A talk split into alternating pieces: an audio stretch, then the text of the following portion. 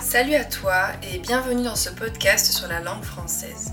Je suis Maëlle et si toi aussi tu parles un français imparfait, tu es au bon endroit. N'en déplaise à certains, le français est une langue à mille visages, dynamique et créative. Ici, je te propose d'explorer le français de la vraie vie, celui d'une rue, d'un village, d'une personne, celui que je possède et que je transmets, et celui que tu es en train de fabriquer. Pour ne rater aucun épisode que je publie deux fois par mois, abonne-toi à ce podcast sur ton application préférée.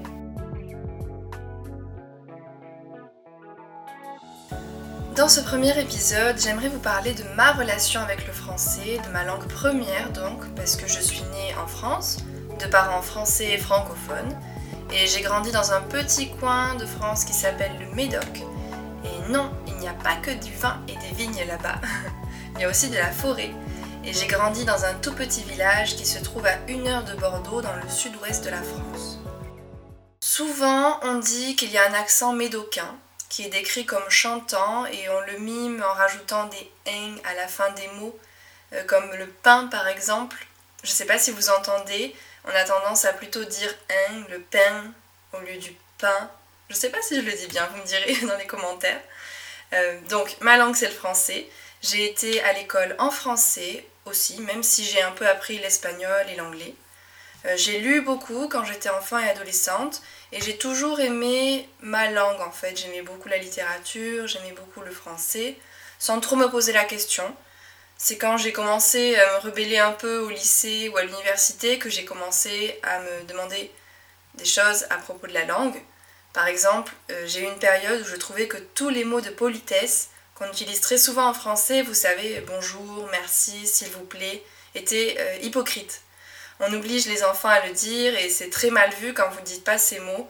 Alors je l'ai pris comme une obligation et j'ai été contre assez longtemps parce que j'étais contre toutes les obligations.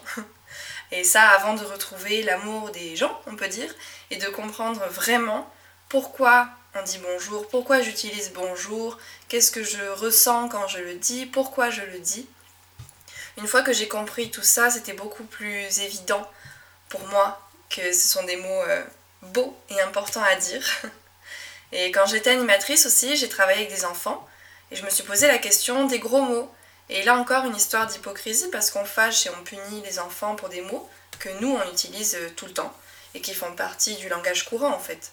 Donc c'est encore un débat un petit peu dans ma tête. Bien sûr, quand je suis avec des enfants, je ne dis pas de gros mots et je ne laisse pas les enfants dire des gros mots. Euh, mais bon, en tant que prof, euh, c'est différent.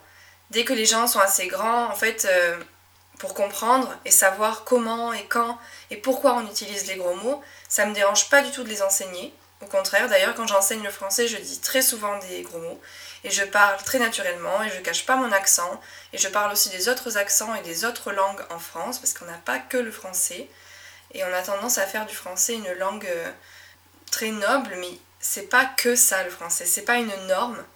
Euh, moi le français je l'aime comme il est, comme une langue vivante, avec plein plein plein plein plein de variations et de visages que je connais pas tous hein, d'ailleurs.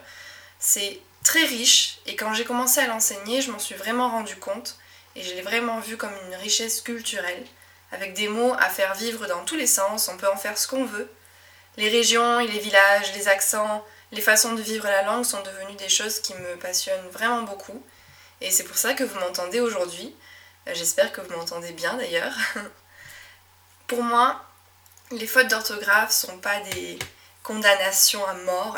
Elles peuvent être belles même, poétiques parfois. Je le vois beaucoup dans les productions euh, d'apprenants étrangers qui écrivent ou qui parlent en français. Ce qu'ils font avec la langue, euh, nous, francophones de naissance, on est incapables de le faire parfois, tellement c'est beau. Les variations de prononciation aussi, c'est beau, les accents, les mots d'argot, les mots familiers. Le français, c'est pas la langue de Molière. La langue de Molière, c'est la langue de Molière. Et moi, je suis Maëlle, et mon français, c'est mon français. Il est imparfait, il est tordu, il est plein de fautes et d'intonations parfois un peu colériques. Il vit quoi C'est un français vivant. Et le vôtre aussi, il va devenir un français vivant. Et pas un français calqué sur une norme sans personnalité quoi. C'est ça que j'ai envie de transmettre, c'est cette possibilité de voir la langue comme on le souhaite, de partager son sentiment et d'écouter ceux des autres. Dans les épisodes qui vont suivre, vous allez entendre le français imparfait d'autres personnes et pouvoir écouter leurs sentiments à l'égard du français. Vous allez parler, vous allez entendre parler et parler dans les commentaires euh, des personnes qui sont étrangères, qui ont appris le français en France ou qui l'ont appris ailleurs. Vous allez entendre leurs sentiments par rapport à cette langue, qu'est-ce qu'ils sont capables d'en faire. Je pense que ça peut être très intéressant de comprendre que le français c'est pas euh, une recette de cuisine, c'est pas une formule mathématique, c'est quelque chose de vraiment vivant et complexe et magique un petit peu. J'espère que ça vous plaira. Et en attendant, abonnez-vous sur Instagram au compte Le Comptoir du Fleu pour suivre l'évolution de mon travail et abonnez-vous à ce podcast aussi pour être prévenu des prochaines sorties. Envoyez-moi des dizaines de messages pour me donner votre vision du français, comment vous l'aimez ou comment vous ne l'aimez pas peut-être. Vous me direz ça. Merci, merci et à très vite